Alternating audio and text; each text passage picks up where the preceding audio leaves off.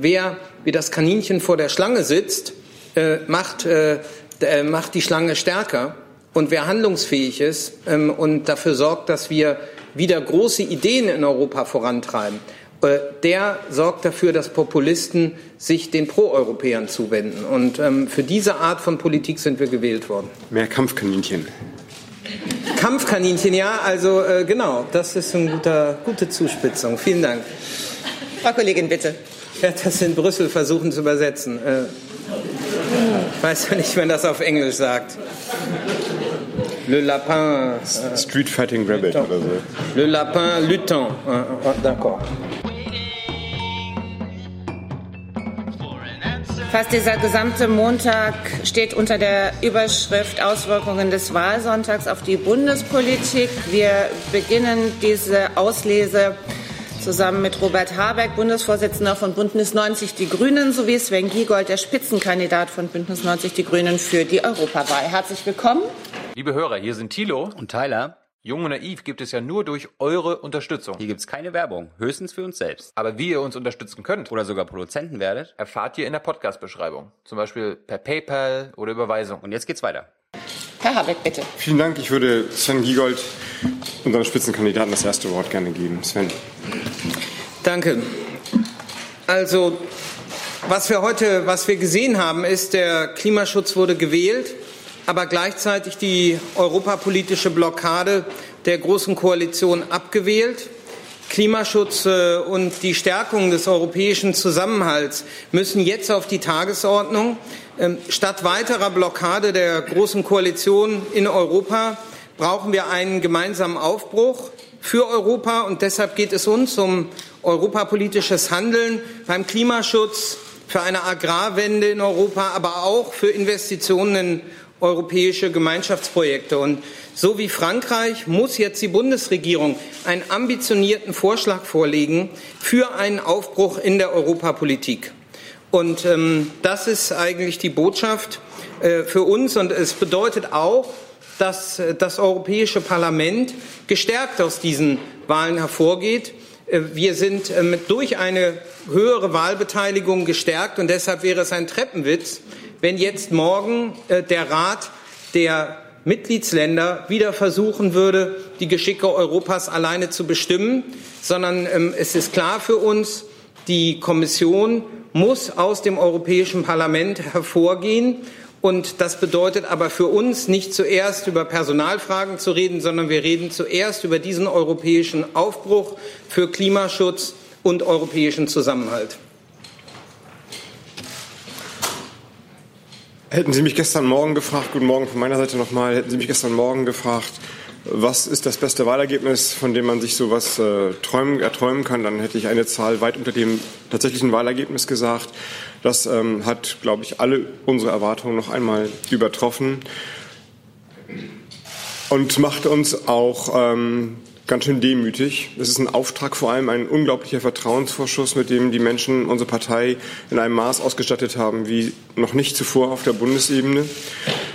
Damit glaube ich, ist das, was so in den letzten Wochen und Monaten immer mal wieder zu lesen war, Hype, Höhenflug, überführt worden in eine materielle, handfeste Grundlage. Es hat sich quasi materialisiert und dadurch ist, glaube ich, sind die Vokabeln falsch, jedenfalls in unserer Selbstwahrnehmung falsch geworden, sondern wir wissen, dass wir mit dem Ergebnis den Auftrag bekommen haben, Orientierung zu geben, orientierungsgebende Kraft zu sein. Wir sind ins Zentrum der politischen Debatte eingerückt. Das ist für unsere Partei, die ja strukturell, finanziell, operationell noch immer sehr viel anders und durchaus schwächer ausgestattet ist als die anderen Parteien, eine immense Aufgabe. Aber so wie Sven es eben mit Blick auf Europa formuliert hat, wir wollen sie halten, wir wollen uns der Aufgabe stellen. Und ähm, das heißt, dass wir voller Konzentration und ähm, voller Bereitschaft, aber auch ähm, dem Wissen, dass wir hart arbeiten müssen, mit diesem Wahlergebnis umgehen. Vielen Dank bis hierher. Wir sind bei Fragen und äh, Sie sehen ja, der Saal ist gut gefüllt. Deswegen eine Frage, eine Nachfrage. Und da nicht alle Kolleginnen und Kollegen jemanden kennen, würde ich darum bitten, dass man sich kurz vorstellt. Bitte schön, wir beginnen hier vorne. Ja, Rob Savelberg, Tageszeitung Telegraaf aus Amsterdam. Äh, ich sitze hier. Ähm, ich wollte kurz fragen, also äh, Sie haben zugelegt in den, in den Wahlen, aber äh, die Wahl wurde gewonnen vom, äh, von der EVP.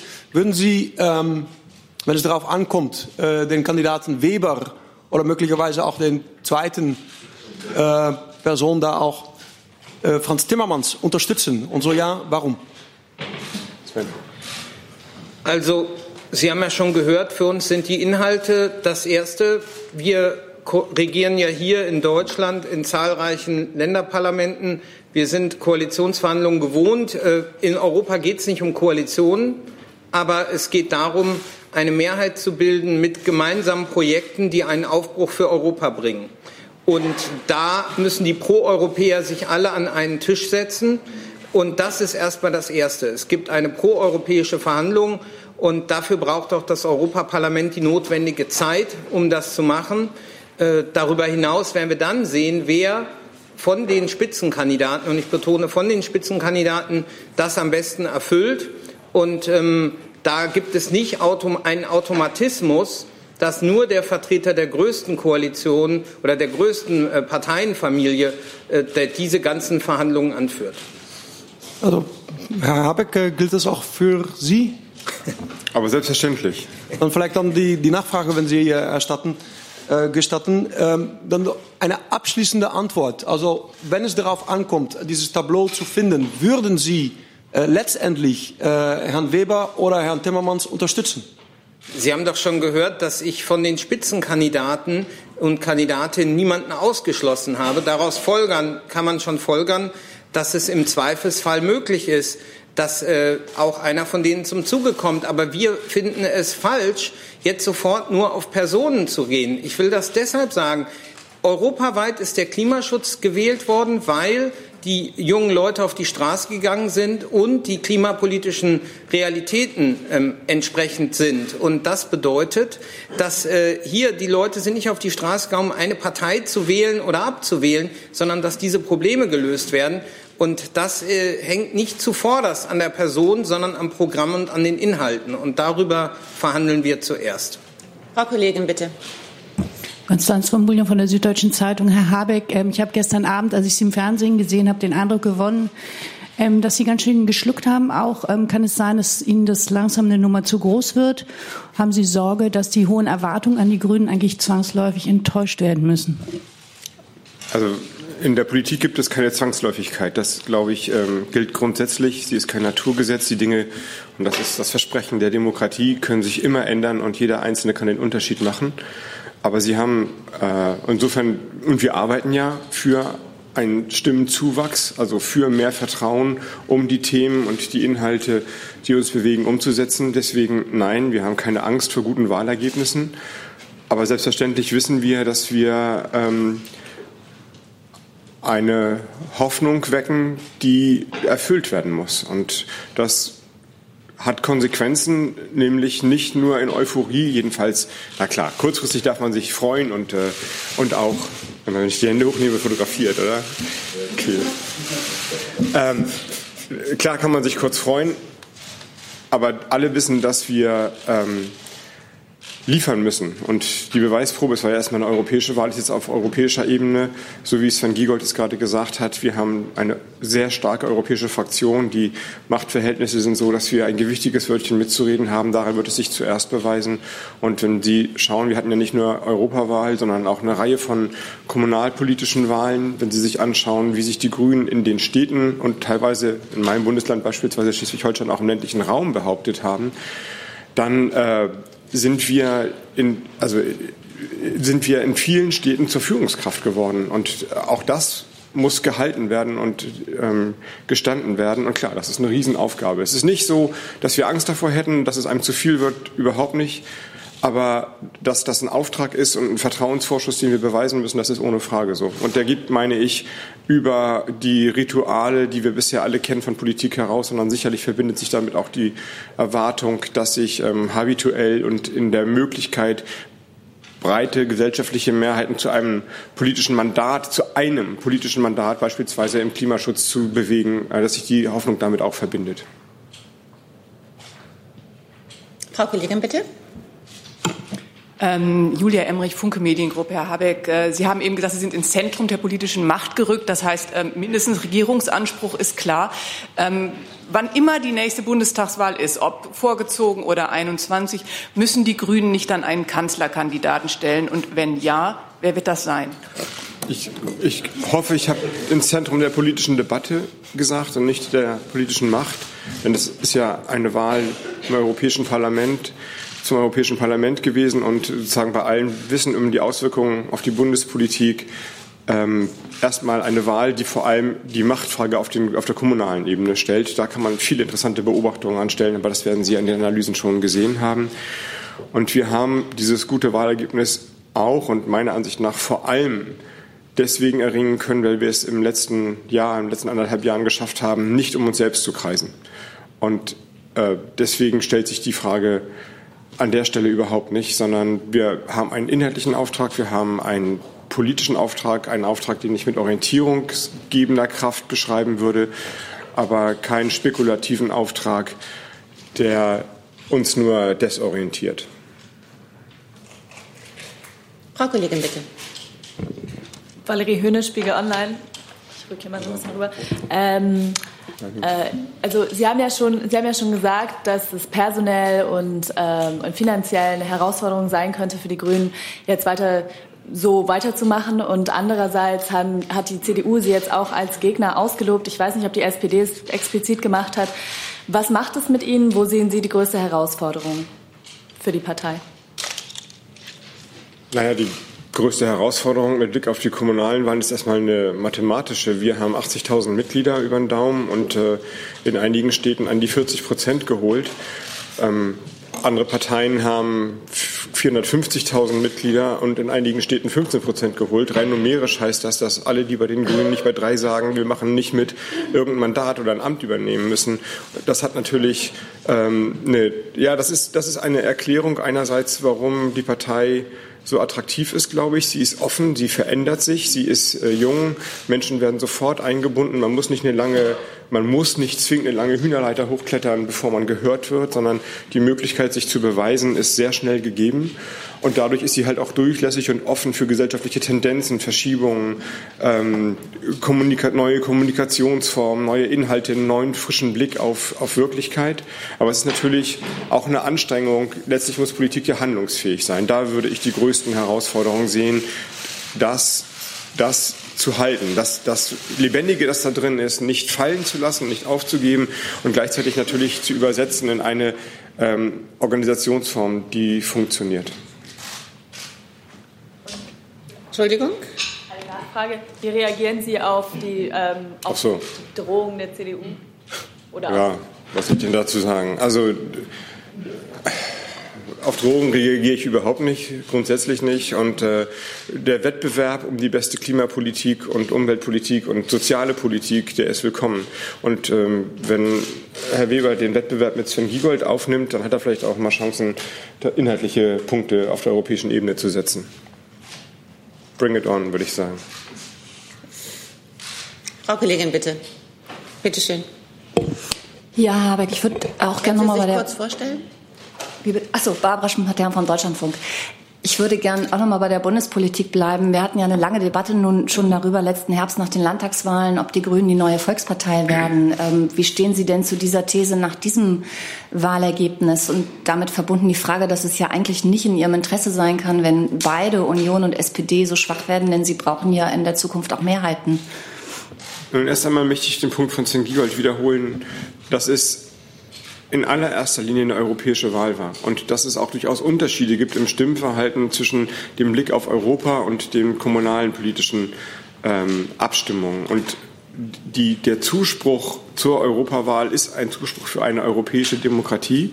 Und wenn man das inhaltlich übersetzt, dann muss man daraus die allererste Konsequenz ziehen, dass auch die deutsche Politik sich europäisch ausrichten soll. Das ist das Mandat, unabhängig erst einmal von den Stimmen, die nur zu den Grünen gegangen sind, sondern überhaupt von der Wahlbeteiligung. Die Stärkung des Europäischen Parlaments und der europäischen Demokratie. Und da sollte der Fokus auch mal einen Moment verbleiben, weil dass das auch bedeutet, aber das wird Sven vielleicht gleich nochmal aufnehmen können, dass die deutsche Politik sich gegenüber Europa ändern muss. Und dass es falsch verstanden ist, wenn es ein, wenn ein, ein Gegensatz aufgebaut wird, es gäbe ein deutsches Interesse und es gibt ein europäisches Interesse und für jeden Euro, den wir nach Europa geben, wollen wir aber auch exakt einen Euro zurückhaben. Wir nehmen nur noch ein Euro zehn, aber 90 Cent, dann machen wir es nicht. So kann es nicht weitergehen. Das betrifft vor allem das deutsch-französische Verhältnis, aber sicherlich die Haltung zu Europa insgesamt. So, das, da sollte der Fokus, wenn es nach uns geht, einen Moment mal verweilen, bevor wir gleich wieder in die Parteipolitik einsteigen. Um der Frage nicht auszuweichen, wir haben es schon in den letzten halben Jahr immer wieder gesagt, im Moment formatiert sich aus unserer Sicht die Parteiendemokratie nochmal neu. Und das heißt, und das sage ich ohne Häme, sondern mit einem gewissen angehaltenem Atem, weil es natürlich eine kippelige Situation sein kann für eine Demokratie. Sie kennen die Umfragen, die den Vertrauensverlust in die freiheitlich-demokratische Grundordnung in, einer, in einem Maße dokumentieren, den man eigentlich nicht für, oder ich nicht für möglich gehalten hätte. Ähm, das heißt aber, dass die Bindekraft der Volksparteien, die Anziehungskraft nicht mehr automatisch gegeben ist. Und das hat Gründe natürlich. Die Gesellschaft wird vielfältiger, individueller. Deswegen kann man nicht ohne weiteres die gleiche Werteannahme voraussetzen wie noch in den 60er oder 80er Jahren. Entsprechend muss Politik anders funktionieren. Und deswegen ist der Begriff Volkspartei sowohl von den Zahlen, Volkspartei ist ja nicht geprägt worden, der Begriff für 18 Prozent oder 20 Prozent ist ja was anderes gemeint, noch, und das ist viel entscheidender für die Qualität der politischen Auseinandersetzung, der richtige Begriff. Wir haben in diesem Grundsatzprogrammprozess den Begriff Bündnispartei genommen, formuliert in Referenz zu der Bündnis 90 Tradition, die wir in unserem Namen haben.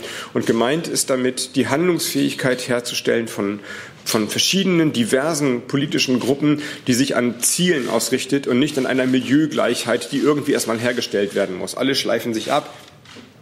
Und am Ende sozusagen essen alle die gleiche Currywurst und dann sagt man, okay, ich weiß, wo ich hingehöre. So wird es nicht mehr funktionieren, sondern es wird nur noch gehen, indem man die Größe der Herausforderungen, die ja eminent sind, auch mit Größe von politischen Antworten kontert. Und um die herzustellen, muss man eine neue Form von politischer Handlungs- und Mehrheitsfähigkeit schaffen. Deswegen kann ich mit dem Begriff Volkspartei in dieser Diktion eigentlich wenig anfangen. Dass wir den Auftrag haben, das habe ich aber schon gesagt, uns was Neues zu überlegen und dass sich das ein Stück weit materialisiert und uns dieser Auftrag vielleicht ein Stück weit äh, gerade zugeschrieben wird, das sehe ich und das nehmen wir auch an. Zusatz?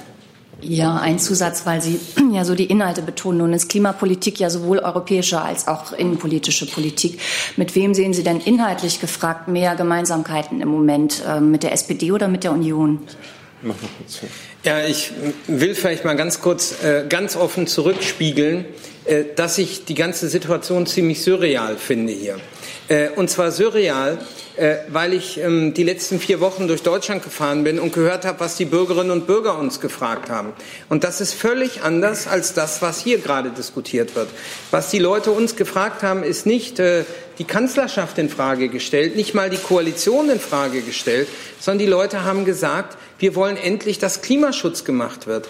Wir wollen, dass die europäischen Gelder in Zukunft das Tierwohl fördern und nicht industrielle Massentierhaltung. Und sehr viele Leute haben vor allem geklatscht bei dem Punkt, den Robert Habeck eben auch ähm, genannt hat, äh, eine, eine konstruktive Haltung in Brüssel statt europäische Blockade. Immer wenn Geld im Spiel ist, kommt aus der großen Koalition die Angst, vor ähm, irgendwelchen Teilungen von Solidarität in Europa. Und das wollen die Leute nicht. Die, die Menschen wünschen sich eine konstruktive Haltung Deutschlands in Europa und eine mutige Haltung Deutschlands in Europa. Das ist, was gewählt wurde.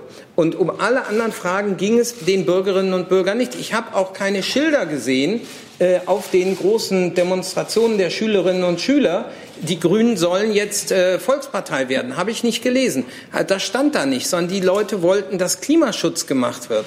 Und, ähm, und das ist äh, eine Forderung, die sich jetzt heute nicht an die Grünen stellt, sondern an die Große Koalition. Die Große Koalition muss jetzt liefern, europapolitisch und beim Klimaschutz. Das ist, worum es geht. Und die ganzen anderen Diskussionen wirken auf mich surreal. Und das andere ist, äh, dass die in Brüssel jetzt die Frage sich stellt, mit wem. Und da muss man einfach klar sagen, natürlich haben wir häufiger mit der Sozialdemokratie gemeinsam gestimmt, äh, als mit den Christdemokraten. Da kann, muss man nur in die Abstimmungsdokumentationen schauen. Das ist ganz klar, die Übereinstimmungen sind größer.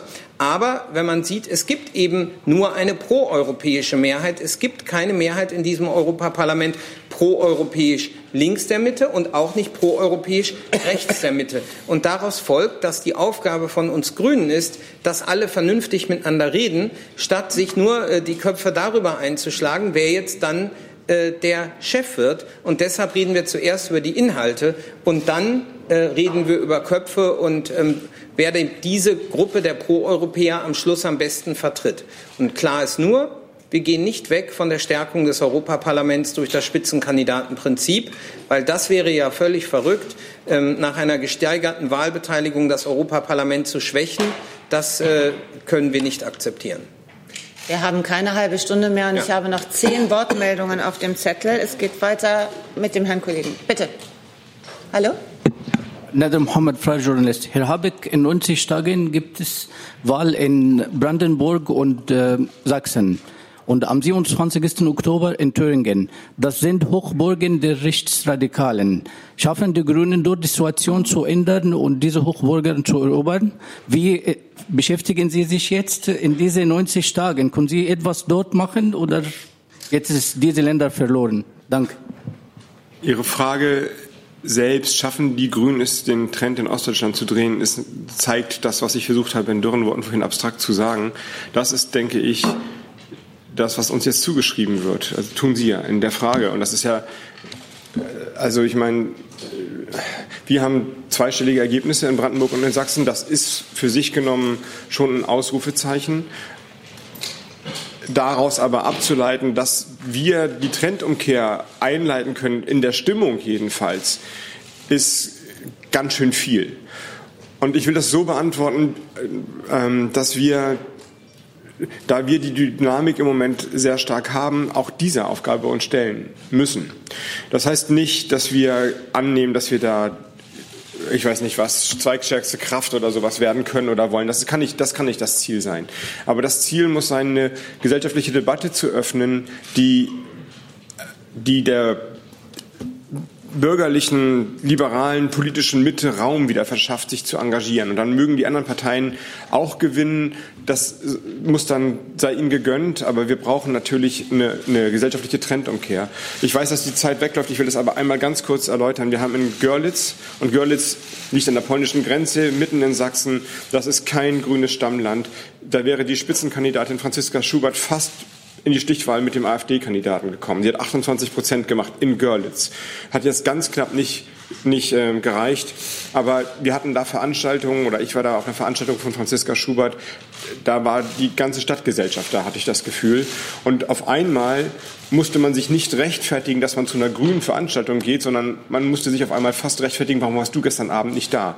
Das muss nicht zwingend bei den Grünen einzahlen, aber wir müssen schon uns der Aufgabe stellen oder wollen uns der Aufgabe stellen, auch gerade in Brandenburg und in Sachsen unseren Beitrag zu leisten, dass ähm, Deutschland nicht 30 Jahre nach der Wiedervereinigung in zwei politische Welten auseinanderfällt. Das kann nicht sein. Und Sie hören daraus, dass jetzt ein grüner Bundesvorsitzender sagt, 30 Jahre nach der deutschen Wiedervereinigung, wir müssen den, unseren Beitrag für eine neue Gemeinsamkeit in Deutschland leisten, dass wir mit, einer, mit einem anderen Anspruch auch an uns selbst rangehen müssen.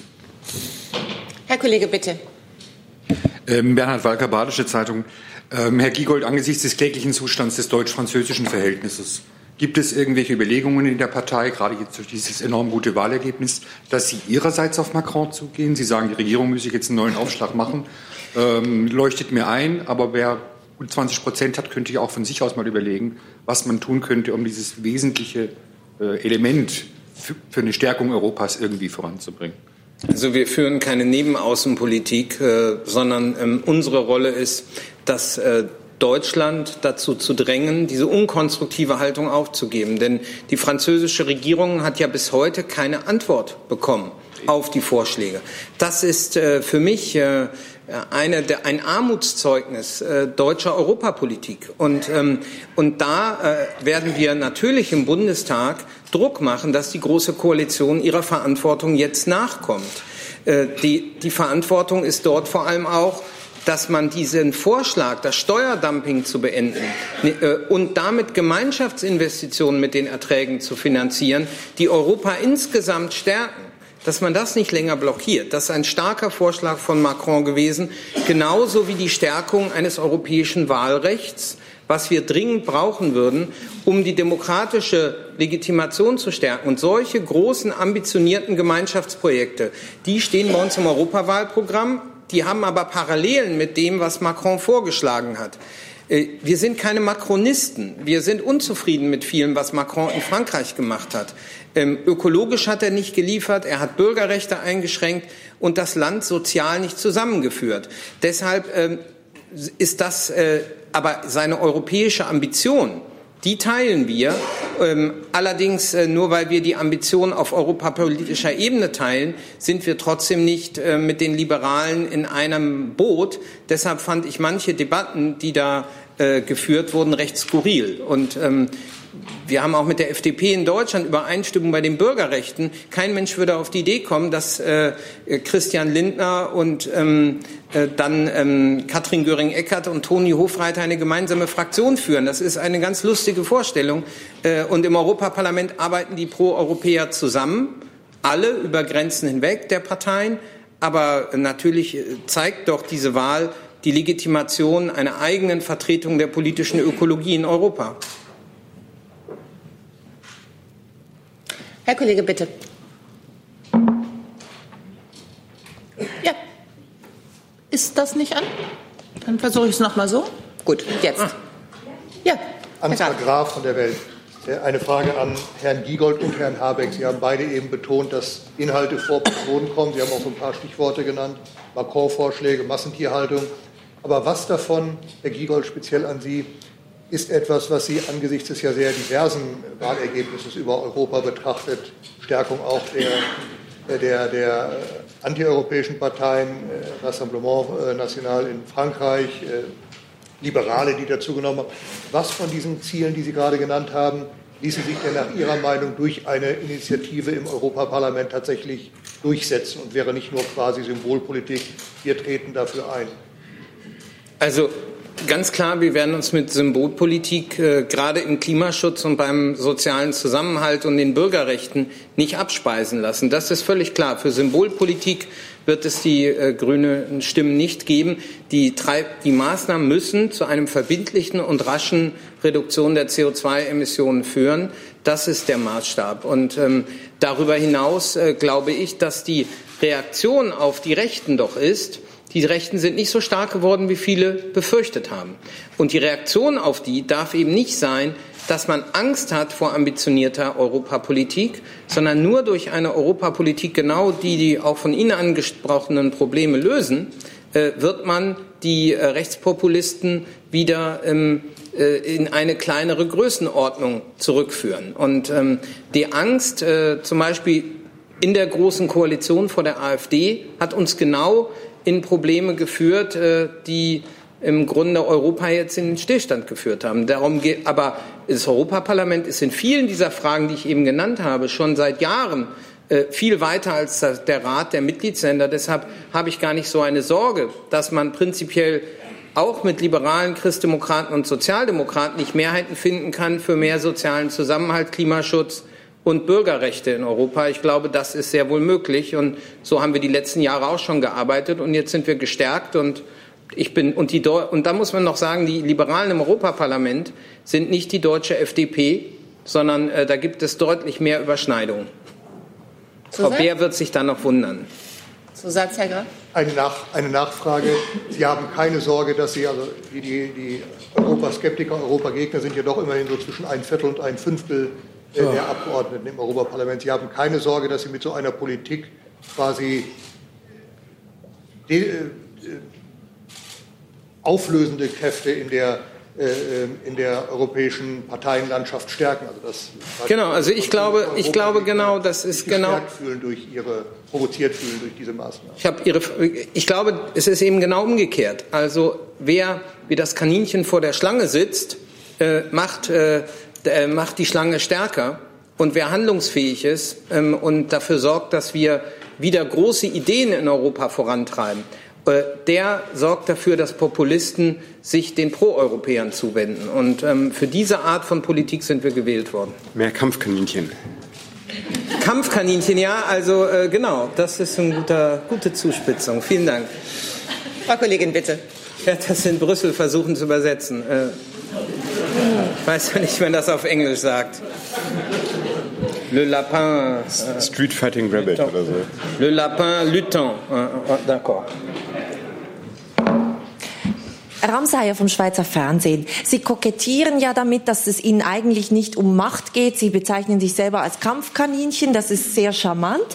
Aber okay, das war jetzt, ohne stand nicht auf meinem klar. Sprechzettel. Sind Sie ja, schon ja. mal von einem Kaninchen gebissen worden? Das ist ziemlich unangenehm. Ja, aber ich habe auch noch nie ein Kaninchen gesehen, das wirklich was bewegt hat. Ähm, das stimmt nicht. Also meine Frage wäre, ähm, Sie sagen selber, Sie, wollen, Sie müssen liefern jetzt. Die Wähler haben sehr hohe Erwartungen an Sie und gleichzeitig äh, geben Sie sich so bescheiden und machen auf Understatement. Fehlt Ihnen nicht hier der Wille auch zur Macht, der unbedingte Wille zur Macht? Den braucht es ja auch, um etwas bewegen zu können. Ich? Ich kann ja mal einen Satz nur dazu sagen. Also ich muss erst mal sagen, ähm, wir haben einen unbedingten Willen zur Veränderung. Und ähm, wir haben jetzt Europawahlen gehabt. Und, äh, und wir reden hier ganz viel nicht über Europawahlen, sondern über alle möglichen Machtfragen.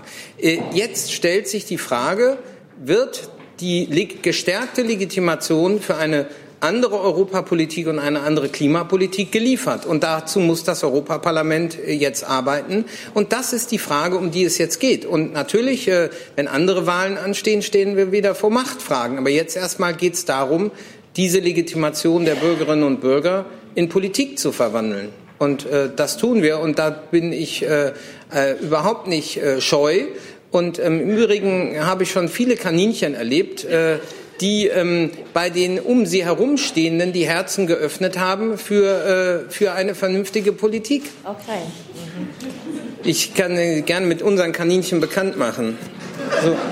Ich, ho ich hoffe, die leben nicht in Käfigen, Sven. Nein, natürlich nicht, sondern draußen. Weil wir äh, nämlich auch die Kaninchen ja. aus den Käfigen rausholen wollen. Aber über Kaninchen-Käfighaltung machen wir die nächste Pressekonferenz. Und ich bin gespannt, welche Tiere heute noch so im Laufe des Tages auftauchen. Bitte schön, Herr Kollege. Herr Taufik Mir, ja, Sie hatten auch eine Frage? Haben Sie auch ein Tier zu bieten? Oliver Taufik Mir von Al Jazeera. Herr Habeck, Ihre Partei-Co-Vorsitzende hat gestern gesagt, dass der Wahlsieg Ihrer Partei auch eine Stimme gegen den Rechtspopulismus ist. Ich möchte noch mal die Frage des Kollegen von der Welt aufgreifen. Wie wollen Sie effektiver gegen diesen Rechtspopulismus kämpfen? Es haben ja viele rechtspopulistische Parteien diese Wahlen in Europa auch gewonnen.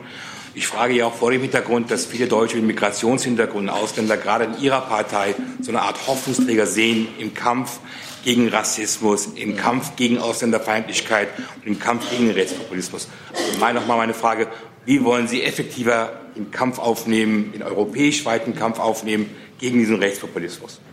Wir haben jetzt ja dreieinhalb Jahre, vier Jahre in Deutschland konkrete Erfahrungen in der Auseinandersetzung mit dem Rechtspopulismus ähm, gesammelt. Und ich glaube, wir wissen ziemlich gut, was nicht funktioniert, nämlich das Hinterherlaufen, Hinterherhoppeln, das Öffnen der eigenen Werte und Sprache für deren Parolen. Das ist in der bayerischen Landtagswahl kläglich gescheitert und zwar nicht an den Grünen oder an irgendeiner anderen Partei, sondern an den Menschen im Land, an der Zivilgesellschaft. Ja, da gab es den Reflex, dass dass diese Sprache und diese Haltung nicht einziehen soll in die Gesellschaft und umgekehrt haben wir gesehen und die Konsequenz schon sehr früh daraus gezogen, dass die beste Antwort ist, die eigene Agenda mehrheitsfähig zu machen. Sich also nicht in Ableitung von, wir sind der Gegenpol oder wir sind, wir widersprechen immer zu verstehen und damit letztlich automatisch in die Defensive zu begeben, sondern mit der Leidenschaft, die wir aufbringen können, mit den Argumenten, die wir haben, dafür zu werben, was dann unser politisches Angebot ist und so die Stimmung das sage ich auch jetzt Richtung Ostdeutschland, möglicherweise so zu verändern, dass es nicht nur monothematisch, dass es nicht nur monosprachlich ist, sondern sich tatsächlich der demokratische Diskurs wieder öffnet und dann eine offene Gesellschaft im Streit darum ringt, was ihre besten Antworten sind. Und das ist, das ist das völlig anderes, als zu sagen, ähm, wir widersprechen permanent. Es gibt Grenzen, die dürfen nicht überschritten werden, da wo die verfassungsmäßigen Grundsätze in Frage gestellt werden, da wo sprachlich Menschen zu Dingen, zu Tieren, zu Naturgewalten gemacht werden, da muss man ein Stoppschild stellen. Aber ansonsten geht Politik letztlich darum, die eigene die eigenen Wertevorstellungen möglichst attraktiv und leidenschaftlich zu formulieren.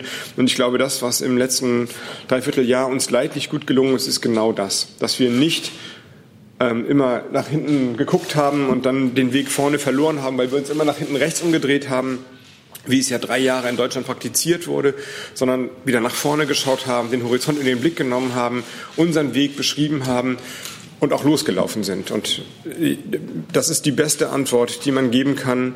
Und äh, alle anderen Antworten sind bisher gescheitert. Von Duckmäusertum, David Cameron in, in Großbritannien bis zu äh, Anbiederei, damals CD, der CDU-Wahlkampf. Das führt alles nicht weiter, sondern man muss auf sich selbst vertrauen und dann darauf setzen, dass ähm, Menschen im Zweifelsfall gestalten wollen und sich nicht nur ähm, einreden lassen wollen. Mit den Antworten von gestern kann man die Zukunft gestalten.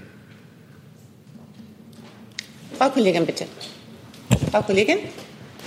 Beate Tinfelde, Neue Osnabrücker Zeitung. Herr Habeck, in die Offensive ging kurz vor der Europawahl ein 26-jähriger YouTuber.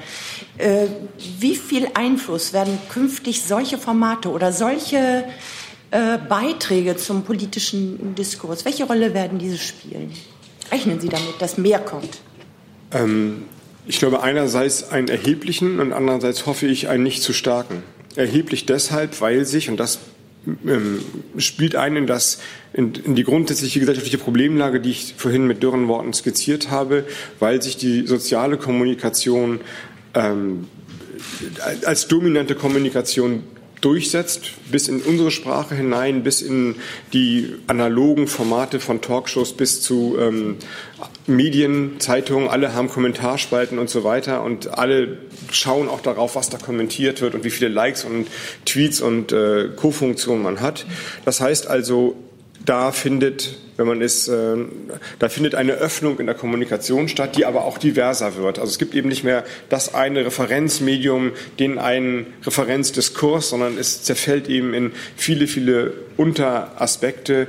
Und ähm, das wird man, das wird man akzeptieren müssen. Das ist auch eine Antwort, warum ich glaube, diese Machtfrage, also müssen Sie nicht die Machtfrage stellen, so nicht mehr funktioniert. Das ist das hat man auch gesehen, denke ich, an der Reaktion der beiden angegriffenen Parteien, dass mit der Attitüde der Macht, wie kann man denn nur, der hat ja keine Ahnung, wir schicken mal ein PDF, so läuft's nicht mehr. Das ist, kann man gleich vergessen.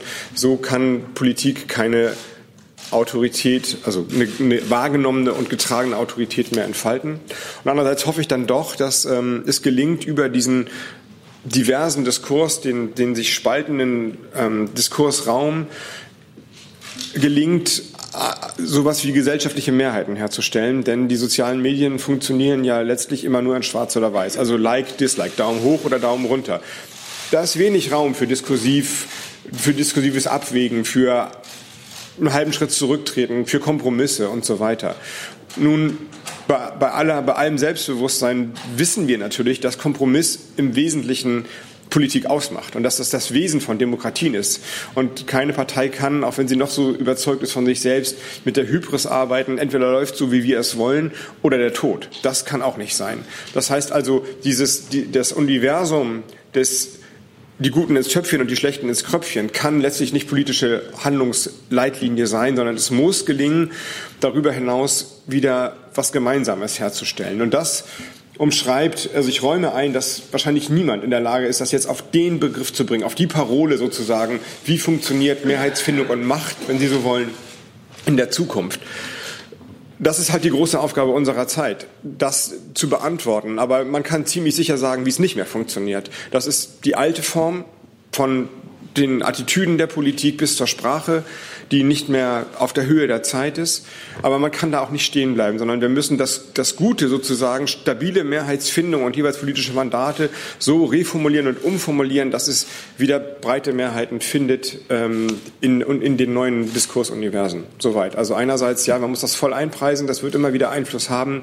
Andererseits wäre es, wäre es falsch, da stehen zu bleiben. Wir bleiben in der Reihe und bei dem Mikrofon. Bitte schön, Herr Kollege. Ja, Stefan Lange, Augsburger Allgemeine Zeitung. Ich habe eine Frage an Sie beide. Bitte, Sie haben viele Stimmen von jungen Wählern äh, bekommen. Lag das am Klimaschutz allein oder was können Sie noch für Gründe anführen? Danke. Also ich, natürlich lag das äh, sehr stark am Klimaschutz, aber ich habe auch ähm, in vielen Gesprächen noch andere Dinge gehört. Ähm, zum Beispiel ist die große Mehrheit der jungen Leute viel entschiedener proeuropäisch als etliche andere. Für die ist Europa selbstverständlich. Äh, und ähm, wir haben Dinge zum Beispiel vorgeschlagen wie Erasmus aus einem gestärkten europäischen Budget für alle. Dieser Vorschlag bleibt richtig. Gerade die Auszubildenden aber auch alle Studierenden sollten diese Möglichkeit bekommen, sodass eine neue europäische Generation heranwächst. Das sind Forderungen, die bei jungen Leuten enorm viel an Unterstützung erzeugen.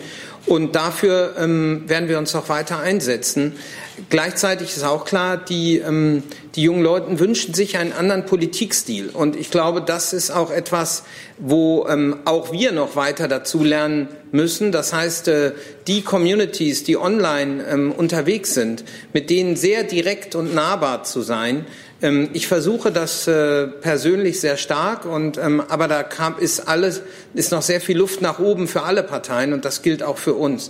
Aber vor allem muss man, glaube ich, eins verstehen, dass die, ähm, und bei den Demonstrationen zu Fridays for Future war das sehr klar, die interessieren sich im Kern äh, für eins, die wollen, dass die CO2-Emissionen äh, sinken. Für alles andere interessieren die sich erst an zweiter Linie. Und das ist der Handlungsmaßstab. Und ähm, deshalb darf man auch diesen Maßstab jetzt nicht aufgeben, sondern man muss umgekehrt fordern, bitte geht weiter auf die Straße, macht weiter Druck, weil die Gefahr ist so groß, dass sonst, äh, auch wenn die, wir jetzt stärker geworden sind, dieser ähm, dieser Impuls äh, von der Großen Koalition schnell wieder vergessen wird. Daher, ähm, ich freue mich, dass die nächsten großen Aktionen schon angekündigt sind. Ähm, und äh, das ist äh, auch etwas, was wir als Grüne weiter unterstützen werden. Herr Kollege? Thilo Jung.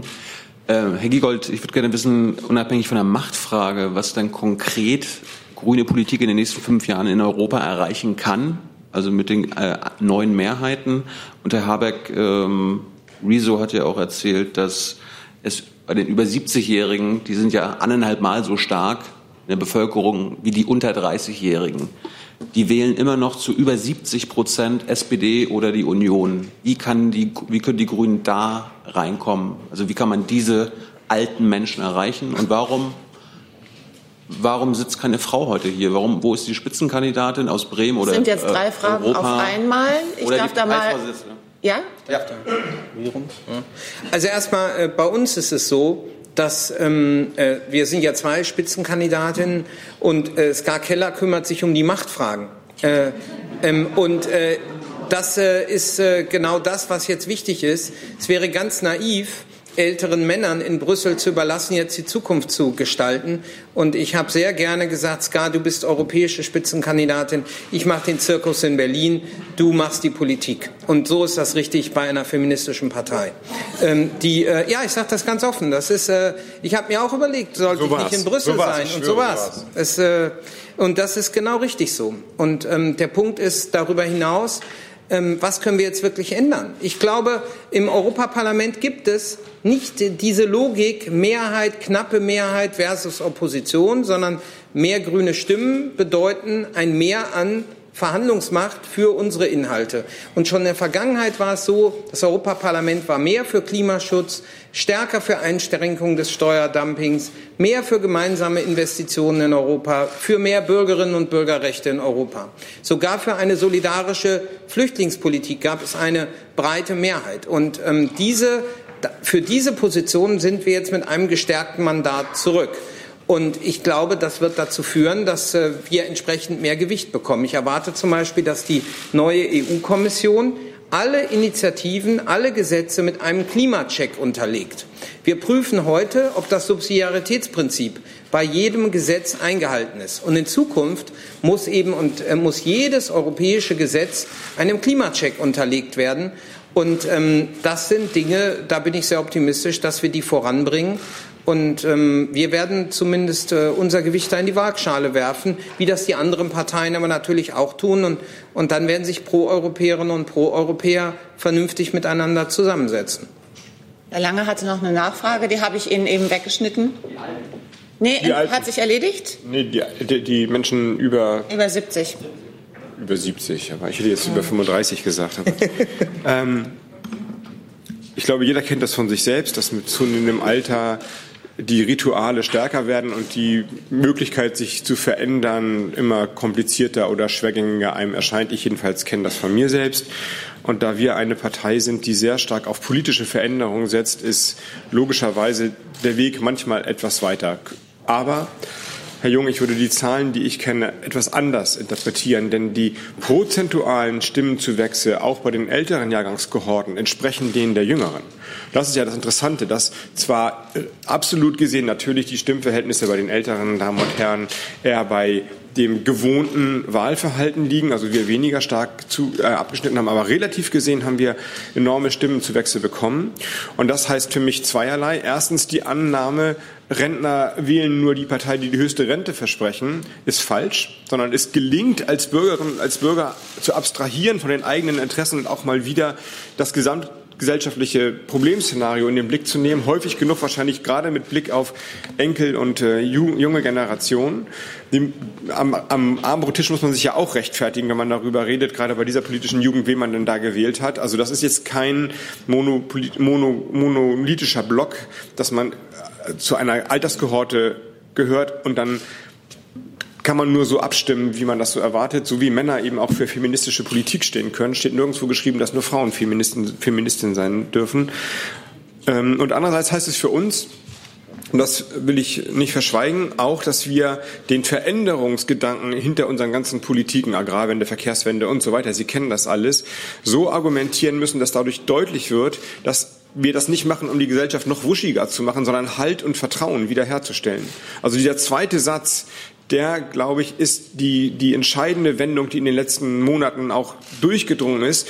Die Annahme, wenn wir nichts ändern, bleibt alles gleich. Die ist falsch. Das, das kann nur noch Peter Altmaier glauben, dass Verhandlungsstarre zum Bewahren des Status quo steht. Es, ist, es ändert sich in jedem Fall mit Blick auf die Klimakrise sowieso, aber auch mit Blick auf alle europäischen Zusammenhänge. Hand, nicht handeln ist keine politische Option. Das heißt, die Veränderung ist eigentlich die Möglichkeit, gesteuernd, steuernd einzugreifen. Und das sorgt im Zweifelsfall dafür, dass eine Gesellschaft auch mal zusammenbleiben kann. Das zu erklären, ermöglicht es wahrscheinlich dann auch Menschen, die älter sind und eigentlich nicht mehr so viel Veränderung erleben wollen in ihrem Leben, zu sagen, okay, das leuchtet mir ein. Der, wenn die andere Option nicht mehr gegeben ist, dann äh, bin ich auch mal bereit, ähm, den, den, den neuen Gedanken Folge zu leisten. Hey Leute, Jung und Naiv gibt es ja nur durch eure Unterstützung. Ihr könnt uns per PayPal unterstützen oder per Banküberweisung, wie ihr wollt. Ab 20 Euro werdet ihr Produzenten im Abspann einer jeden Folge und einer jeden Regierungspressekonferenz. Danke vorab. Die letzte Frage bitte für heute früh. Ja, vielen Dank, Helene Bobrowski, FAZ. Ich bin leider etwas heiser. Ich hoffe, ja, Sie verstehen auch. mich trotzdem. Sie haben bestimmt so viel gejubelt gestern. Ganz genau. ähm, das, was Sie gerade am Ende gesagt haben, ähm, Herr Haber, klingt ja alles total gut. Ähm, und trotzdem, ich würde das noch mal gerne wissen, was das eigentlich konkret bedeutet. Sie haben ähm, ganz am Anfang gesagt, ähm, wir müssen liefern. Und die Frage ist, was heißt das eigentlich insbesondere in Ihrer Rolle in der Opposition? Das war ja nicht nur europapolitisch, sondern auch durchaus, wenn ich Sie richtig verstanden habe, bundespolitisch ähm, gemünzt. Ändert sich jetzt etwas an Ihrer Rolle in der Opposition, wie Sie diese Rolle ausüben ähm, oder was bedeutet das ähm, jetzt eigentlich, wenn Sie sagen, das bleibt so etwas im, im, im, in der Luft noch hängen für mich? Danke. Ich, ich mache es einmal abstrakt und zweimal konkret. Ähm, abstrakt heißt das, dass das wir jetzt sowohl bei der Machtfrage, bei der Frage nach sozialen Medien und jetzt eben auch bei der Frage nach den älteren Jahrgangskohorten angerissen haben, zumindestens, dass unsere Aufgabe ich glaube ehrlicherweise, die Aufgabe von keiner Partei im Moment mehr ist, nur dem eigenen Milieu zuzusprechen. Also sich um seinen Laden und seine, seine angestammte Wählerschaft zu kümmern. Und dann ist auch gut. Das kann es nicht sein, sondern in einer Phase, wo wir uns nicht darauf verlassen können, dass Grundsätze unseres Zusammenlebens akzeptiert werden. Prinzipien der sozialen oder ökosozialen Marktwirtschaft, die ausgehebelt werden, Svens großes Thema, Prinzipien der Gewaltentrennung, der Pressefreiheit, der Freiheit von Kunst und Kultur, all das steht ja unter Druck und wird angetastet. Kann sich keine Partei mehr den Luxus leisten zu sagen, na ja, wir kümmern uns sozusagen um unser Milieu, um unsere Nische, wenn Sie so wollen, und die anderen machen schon den Rest. Denn diese anderen gibt es so nicht mehr. Das ist das Gemeinte, dass wir, und das ist für uns wahrscheinlich der längste Weg im Parteiensystem, dass wir, die ja als Antiparteienpartei gegen das System und so weiter gegründet worden, inzwischen im Zentrum der Debatte versuchen müssen zu erklären, wie Mehrheiten funktionieren und wie neue unter völlig anderen und extrem schwierigen Bedingungen andere Handlungsfähigkeiten entstehen können. Konkret gemeint heißt das, ich nehme mal ähm, mein altes Themenfeld Landwirtschaftspolitik. Ich bin äh, als Agrarminister in Schleswig-Holstein losgelaufen und habe gesagt, so jetzt ist ein grüner Landwirtschaftsminister, jetzt habe ich die Macht, jetzt habe ich das Recht, jetzt sage ich euch mal, wie Agrarpolitik wirklich geht. Und es hat nicht wirklich gut funktioniert. Es gab Riesendemonstrationen und am Ende stand äh, die alte Machtfrage sozusagen im Raum. Gewonnen haben beide Seiten, als ich und dann klugerweise auch der Bauernverband ein Stück weit die Perspektive geändert habe und wir gesagt haben, okay, was ist dann eigentlich euer Problem? Und das Problem ist, dass die Landwirtschaft und die Bauern selbst nicht zufrieden sind, dass sie so unter Druck stehen, dass sie in diese Industrialisierung reingezwängt werden, obwohl sie das teilweise gar nicht wollen. Glauben Sie doch nicht, dass die Landwirte froh sind, als ähm, Artenvernichter oder ähm, Tierquäler oder sowas bezeichnet zu werden. Die spüren das ja selbst, suchen nur keinen Ausweg. Daraus entwickelt sich eine Politik, die die Ökologie so reformuliert, dass die Landwirte eine Chance haben, rauszukommen aus ihrer Sackgasse. Das ist das, ist das Angebot gewesen. Und was passiert? Eine Gesellschaft findet zusammen. Es findet nicht, dass wir in jedem Detail einig wären, aber es findet sozusagen der Diskurs über den gleichen Weg statt. Darf ich an die Uhrzeit erinnern? Zweites Beispiel nur Automobilindustrie. Die Automobilindustrie oder wir wurden noch vor zwei Jahren vermöbelt dafür, dass wir gesagt haben, 2030 muss ungefähr der letzte Verbrennungsmotor zugelassen werden. Heute haben die Führungsetagen Schweiß auf der Stirn und hoffen, dass es noch 2030 möglich sein wird, Verbrennungsmotoren zu verkaufen. Was passiert, wenn die jungen Leute einfach nicht mehr einsteigen in die Autos ihrer Eltern, wenn die mit Diesel oder mit Benziner fahren? Was dann? Das wissen die ganz genau. Und deswegen ist eine veränderte Mobilität die Bedingung dafür, dass überhaupt noch Industrie in Deutschland stattfindet. Das, das meinen wir mit neuen gesellschaftlichen Mehrheiten und auch, dass keine, kein Handeln keine politische Option ist. Dann bleibt nicht alles gleich, sondern dann verändert es sich erst recht rapide. Wir haben nicht alle Fragen beantworten können, aber doch einen Großteil. Ich sage Dankeschön für diesen frühen Montagmorgen.